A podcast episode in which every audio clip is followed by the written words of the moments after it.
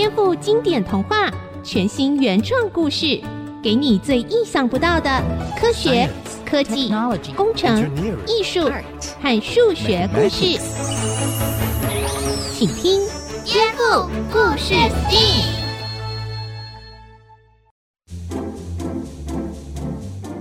各位大朋友、小朋友好，欢迎收听《颠覆故事 STEAM》节目，我是小青姐姐。我们一起来听听耳熟能详的经典童话，来颠覆，找出有趣的科学、科技、工程、艺术和数学知识哦。今天小月和蒸汽哥哥会一起来陪我们听故事哦。今天我们再次来到中国的三国时代，当时的关公竟然可以面不改色的让华佗替他刮骨疗毒，这是有可能的吗？而且华佗还说要帮曹操开脑，哎，难道曹操不会怕痛吗？准备好了吗？一起来颠覆故事 STEAM。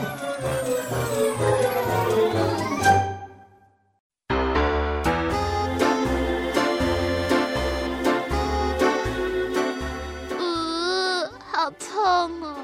小月，你怎么了？我牙痛一个礼拜了。今天早上去看牙医，牙医叔叔说我的智齿长歪了，一定要拔掉。我真的吓死了。还好可以打麻药，所以我拔牙的时候不会痛。可是现在麻药退了，又开始痛了啦。呃、嗯，智齿如果长歪了不处理，可能会蛀牙，所以真的只能拔掉喽。真的，还好拔牙之前可以打麻药。不然怎么可能忍得住啊？哼哼，其实啊，每个人对于疼痛的忍受程度不一样，有些人忍痛的能力呀、啊，简直超乎我们的想象哦。你知道在《三国演义》这本书里面啊，有一段关羽刮骨疗毒的故事吗？刮骨疗毒？你说的刮骨是指刮骨头吗？对呀，刮骨疗毒就是用刀子刮掉骨头上的毒哦。小青姐姐，我牙齿已经很不舒服了，听到你这样说，我感觉好像更痛了啦。以前啊，麻醉药还没有被发明出来的时候，人类面对疼痛可能真的只有忍耐两个字了。而根据刮骨疗毒的故事，关羽被治疗的时候，很可能真的没有打麻药哦。什么？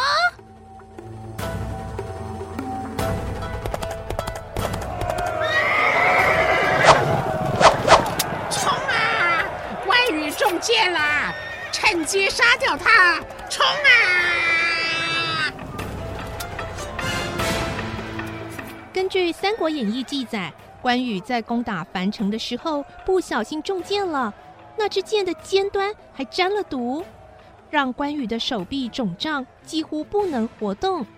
关羽的义子关平看了，非常的担心。他说：“父亲，您的手臂中了箭毒。”虽然现在剑已经拔下来，但伤口看来实在严重，恐怕箭毒已经伤到了骨头。我们是否要先回荆州，让您好好疗伤啊？笑话，我不过是受了点小伤，你却叫我回到荆州，这样啊，怎么能够安定军心，继续打仗呢？啊，呃，这，呃，可是，关平，我没事，你退下吧。啊，是。其实，在正史的记载中，关平是关羽的亲生儿子；但是在《三国演义》的故事里头，关平是关羽收养的义子。让我们回到故事里头，关羽不肯退回荆州疗伤，但是将领们看见他手臂上的伤，实在非常担心，只好到处打听，希望找到可以帮忙医治的大夫。有一天，一位老先生划着小船前来。他的名字叫做华佗，因为听说关羽是天下的英雄，特地前来医治他。这时候，关羽还在用没受伤的那只手下棋呢。关将军，我看您中了这支箭头上沾了乌头之药，以这伤势来看，毒药的药性恐怕已经渗透到了骨头。如果再不医治，非但您的手臂可能不保，甚至性命也难保啊！先生，我只问您一句话：这手上的伤可以医治吗？嗯，我虽然知道如何医治，只怕将军您忍受不了剧痛。啊，剧痛？哈 哈，我关某怎么可能怕痛呢？那么，请您听我讲这疗伤的方法，再做决定，怎么样？请讲。首先要选一个干净的地方，埋上一根柱子，柱子上钉一个铜环。您要将受伤的手臂穿入那个铜环当中，我再用绳子绑住，然后用棉被将您的脸遮起来。啊？为何要把我的脸遮起来啊？我担心将军您看见我的疗法会受到惊吓。哎，关某多年来驰骋沙场，出生入死，手背上区区一点疼痛，有什么好害怕的？先生，我要继续下这盘棋，请您继续讲吧。好吧，接下来我会用尖刀。割开将军的皮肉，深入骨头，然后用刀刃刮去骨头上的毒，敷上药物之后，用针线缝合伤口，然后在皮肉上敷药。哎，先生早说嘛，还说什么埋柱子钉铜环，没有必要啊！用刀割一割，刮一刮，小事一桩啊！我就坐在这儿下棋。您只管动刀吧。这啊，还愣在这边做什么？动刀吧！哎，来来来来，下棋下棋啊！于是华佗将刀子用火烧过，直接切开了关羽手背的伤口，接着再用刀刃刮去关羽骨头上的箭毒。身边的将领们看的是冷汗直流，可是关羽却面不改色，好像完全不痛的样子。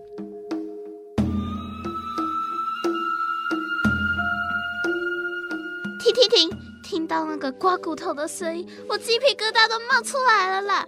我真的很讨厌痛的感觉。哎，应该没有人会喜欢痛的感觉吧？可是小月，你知道吗？身体生病了或是受伤了，会让我们感觉到痛。这个痛就是身体受到了伤害或是刺激的时候引发的感觉。虽然让我们不舒服，但是是非常重要的保护机制哦。哈？你是说我昨天牙齿痛，是因为牙齿在保护我？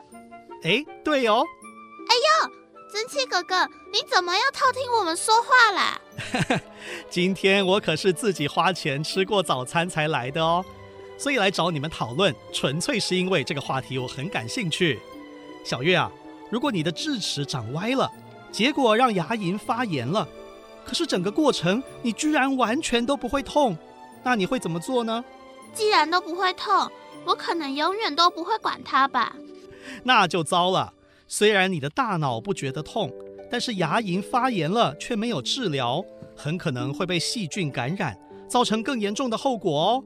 所以啊，痛是为了提醒我们，身体出现了损伤，必须赶紧医治才行啊。听起来，痛好像是身体的警报系统耶。是啊。比方说，大楼发生了火灾，没有人救火，一定会烧掉。可是如果有警铃响起，就比较有机会早点扑灭火灾哦。疼痛也是一样，当我们感觉到痛啊，就要赶紧处理才行。不过有些病啊，需要开刀治疗。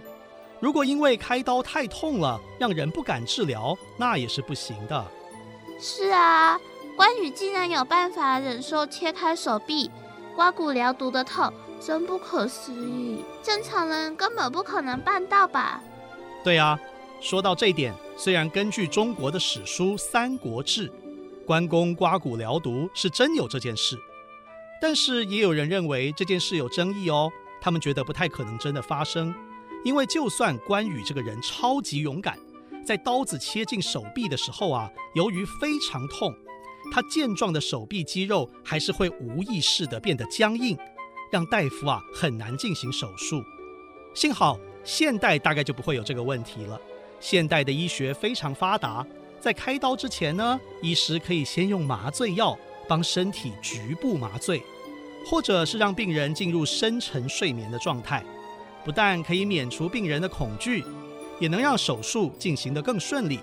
据说帮关羽啊刮骨疗毒的华佗，就已经发明出古早的麻醉药，叫做麻沸散。真的吗？是啊，据说啊是一只受伤的小鹿，给了华佗制造麻沸散的灵感哦。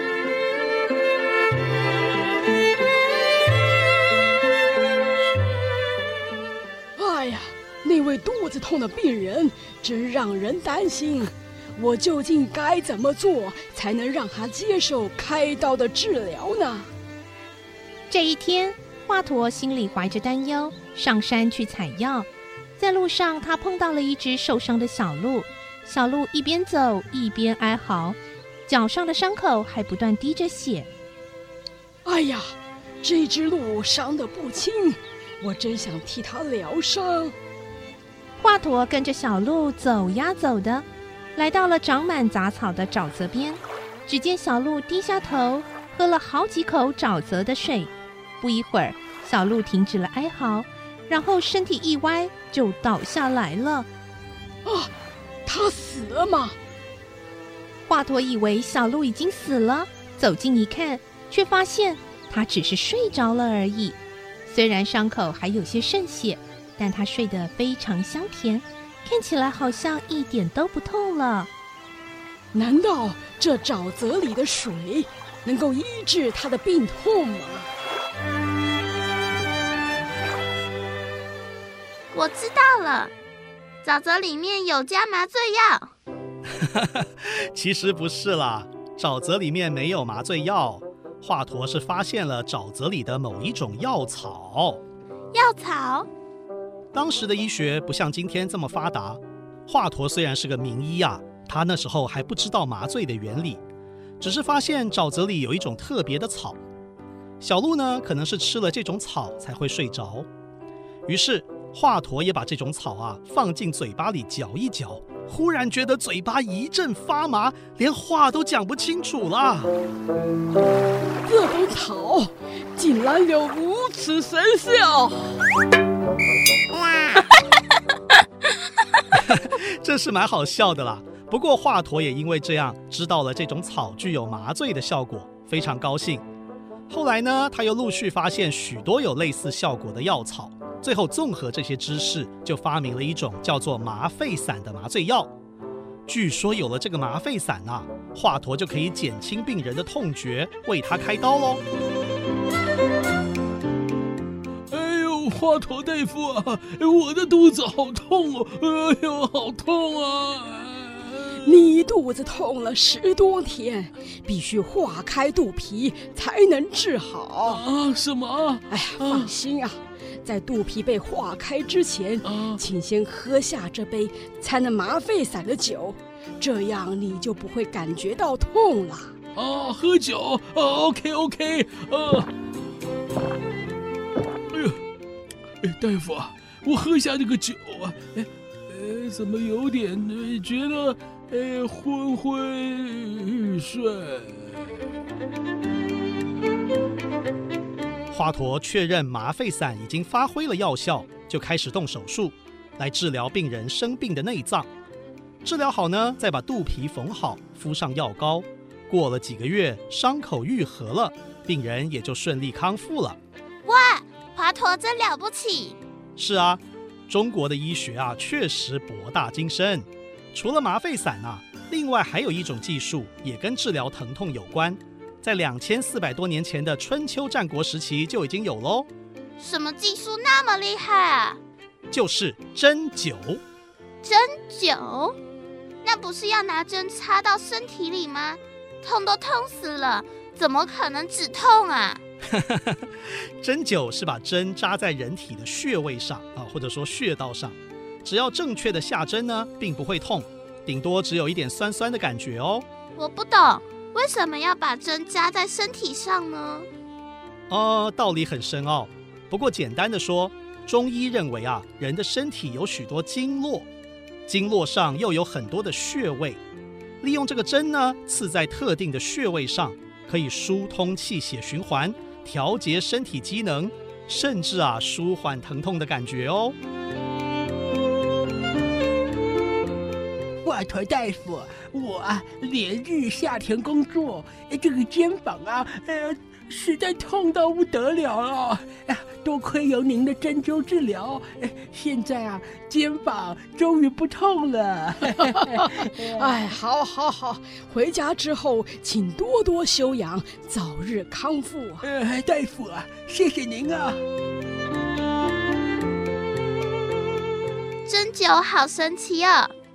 这种治疗只有中医才有吗？其实，西方的医学界也对针灸的原理和疗效做了不少的研究。他们发现，针灸会刺激大脑的中枢和周边的神经系统，释放出缓解疼痛的化学物质。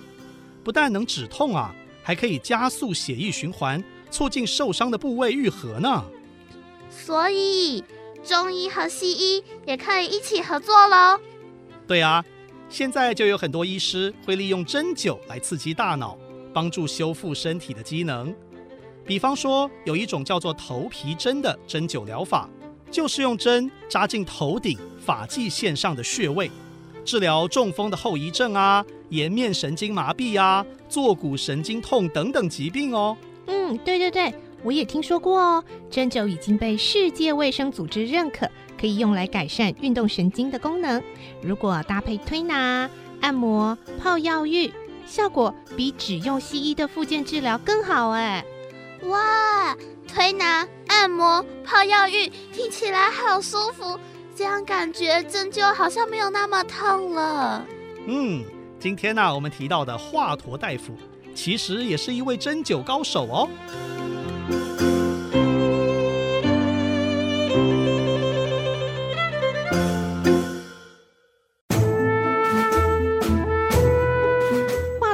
精湛的医术，后来传到了曹操的耳里，他立刻就想把华佗请来。原来当时曹操得了很严重的头风病，每次一发病，头就痛得像是快要裂开了一样，很多大夫都医不好，所以他才想找华佗。哎呀，来人呐，快去把华佗给我找来！华佗每次替曹操诊断之后，都替他针灸治疗。让曹操的头马上不痛了，于是曹操命令华佗担任他的专属大夫。然而有一天，当曹操的头风病又发作的时候，曹丞相，您的头风病已经相当严重，用针灸治疗只能暂时止痛，最好的办法就是把头切开，将病根切除，这样才能完全治好。曹操天生容易猜疑，听到华佗这一番话，气得跳了起来，拍桌子破口大骂：“啊，你胡说！脑袋怎么可以随便切开来啊？你呀、啊，分明想把我害死！来人呐，把华佗押进大牢，严刑拷打！”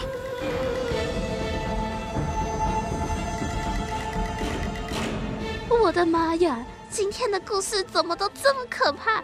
先是切开手臂刮骨头，然后是用针扎到身体里面，接下来竟然还要把脑袋切开。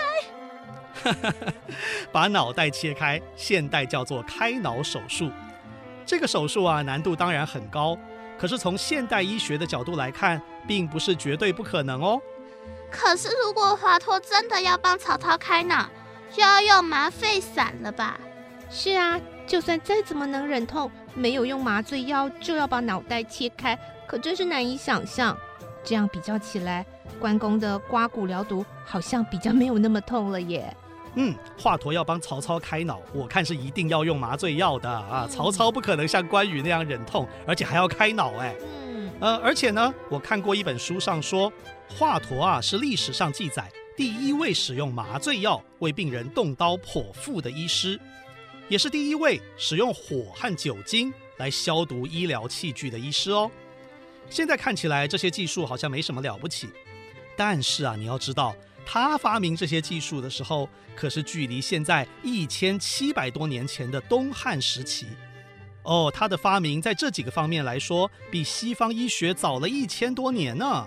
好厉害哦！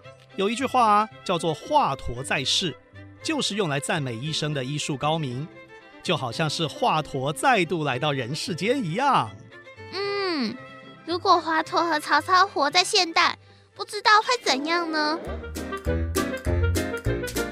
曹先生，根据脑部断层扫描的检查结果，您的脑部这个区域有一颗肿瘤。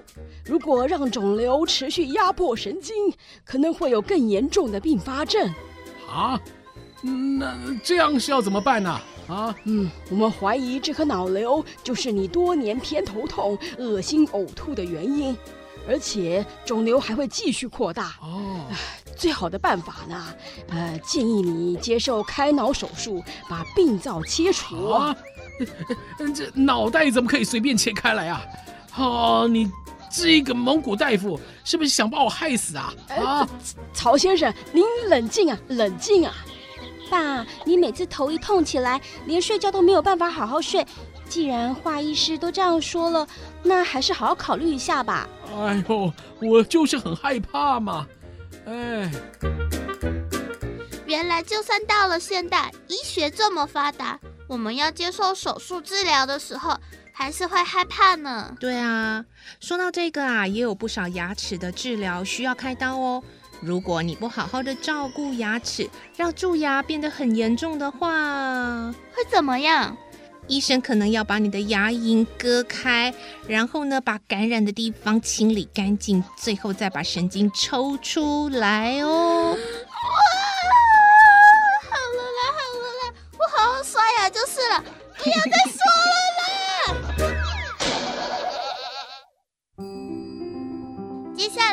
就请蒸汽哥哥来为我们请教专家吧。各位大朋友、小朋友，我们今天的故事跟中医哦，这个博大精深的学问有关哦。那蒸汽哥哥特别为大家邀请到重量级的来宾哦，他是中国医药大学中医学院的院长。也是我们国家联合中医医学会的理事长哦，哇，中医界的权威的专家孙茂峰孙院长，院长您好。你好，各位听众朋友，大家好。哇，我们这个大朋友小朋友们真的有福了啊、哦！我们的重量级的专家来解答。首先是一个跟刮骨疗毒有关的问题哦，这个关公刮骨疗毒是一个非常有名的历史故事。可是不靠麻醉要刮骨疗毒，真的有可能吗？我们看待一个历史呢，可能可以从文学、人文，或者是从医学的专业知识上来看。哦，按照专有的神经学、麻醉学等等的知识来看呢，在完全没有麻醉的情况之下呢，可能性应该是很低很低的。也就是说，实在是不太可能的。那所以这个可能就有一点小说家或者说写历史的人有一点夸张的想象在其中喽。可能是。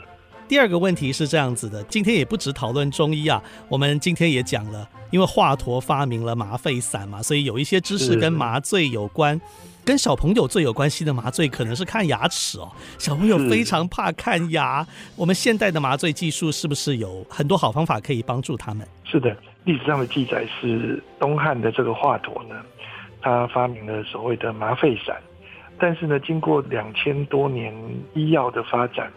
尤其是现代医学知识呢，现代医学的技术、科学加进来之后呢，有了非常非常长足的进展。其实现在的麻醉技术呢，非常简单有效，而且快速。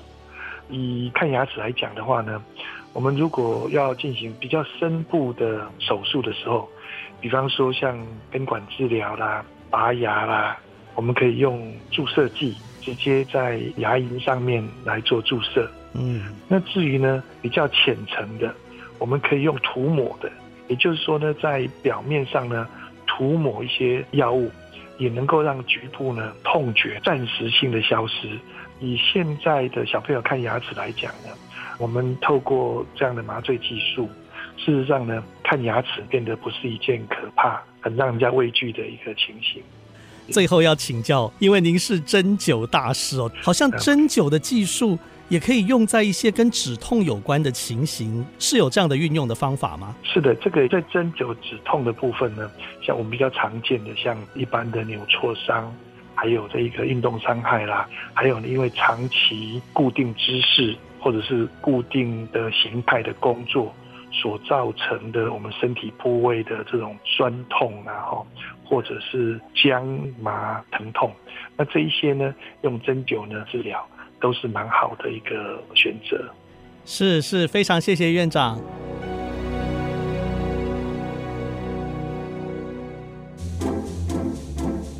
亲爱的小朋友，听了今天的故事有什么想法呢？颠覆故事 STEAM，我们再见喽，拜拜。拜拜。